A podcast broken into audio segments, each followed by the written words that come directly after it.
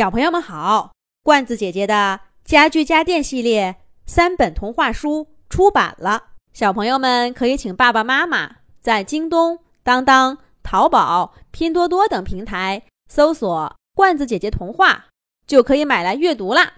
这一集，罐子姐姐继续给小朋友们讲《小植物的烦恼》的第四集。小豌豆坐在画板前，专注地描画着植物村的样子。茄子大叔的眉毛是紫色的，葡萄藤应该用水彩柔柔地描上两笔。小小植物乐园应该画的鲜艳些。小朋友们嘛，当然要用欢快的颜色。自己的家该用什么颜色呢？家里有时候红艳艳的，像个大太阳；有时候黑漆漆的，像一座深潭。这里该怎么用呢？午后的阳光斜斜地照进来，照在小豌豆脸上。那是一张专注而迷茫的脸。豌豆射手看着儿子高挑修长的身影，那张画板突然长高变形。画板上的颜色扑簌簌掉下来，屋子里立起一个篮球架。小豌豆扔掉画笔，捡起篮球，往篮筐里投篮儿。这动作真漂亮啊！不管是不是自己的儿子，豌豆射手都不能不发出赞叹声：“加油，加油，加油啊，小豌豆！”豌豆射手情不自禁地喊道。爸爸，爸爸，您说什么？小豌豆的话打断了豌豆射手的思绪。篮筐消失了，穿着球服的小豌豆也不见了。小豌豆站在画架前，回头看着爸爸，而他眼前那幅画，越来越让人一言难尽了。小豌豆真的适合画画吗？真的喜欢画画吗？豌豆射手只觉得这个儿子实在是让他头大。那一天说完了不想打篮球，小豌豆就花光自己攒的所有零花钱，买回了画架、画纸、画笔、绘画书，高调宣布：画画才是我最喜欢的事儿。我的理想是成为一名画家。豌豆射手磨破了嘴皮子，想劝小豌豆回去打球，没有用。豌豆队的主教练几次登门，想邀请小豌豆回去，也没有用。不管谁进来，看到的都是全神贯注的小豌豆和一地凌乱的画布。豌豆射手一开始以为儿子只是几天新鲜。很快就会明白他自己想要的是什么。可是他等来的，只是一摞又一摞他再也看不懂的画纸。豌豆射手是这样，南瓜投手也有他自己的困惑。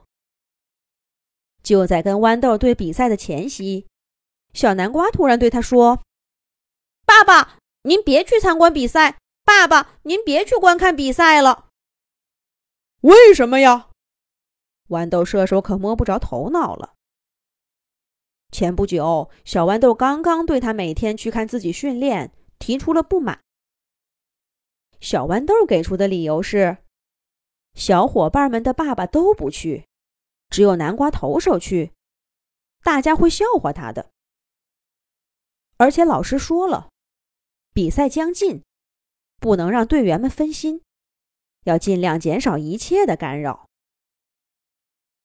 南瓜投手虽然心里一百个不愿意，他太想知道小南瓜的训练情况了。他想看到小南瓜投进的每一个球，看到他跟队友的每一次配合，这样他的心里才有一点点底气，一点点战胜豌豆射手的底气。可是小豌豆态度坚决。他最后甚至说：“如果爸爸再去观看他训练，他就退出南瓜队，不参加篮球比赛了。”豌豆射手只好勉为其难的答应了。可是接下来的几天，他陷入了痛苦而焦灼的猜测中。他一会儿觉得南瓜队会所向披靡，刚一开场就把豌豆队打得落花流水，自己站在豌豆射手面前，趾高气扬的哈哈大笑。一会儿又觉得。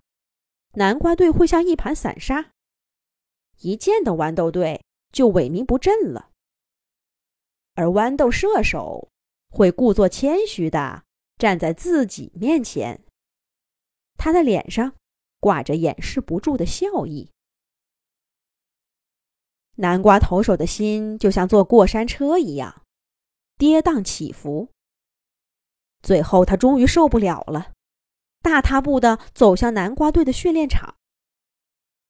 为了不让儿子发现，南瓜投手从魔法姑那儿买了一顶魔法帽，把自己打扮成一个彩色南瓜。他爬上训练场角落的墙头，只露出一双小眼睛，观看着正在认真打球的南瓜们。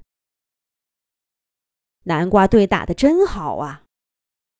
投球、运球、传球，越来越稳了。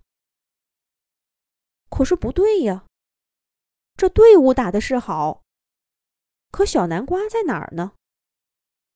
整个球场上，并没有小南瓜的身影啊。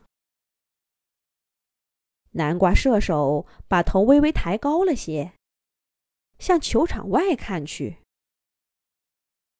那个站在替补席上。百般无聊的摆弄篮球的，不正是他的儿子吗？南瓜投手心里一沉，这是怎么回事儿呢？下一集讲。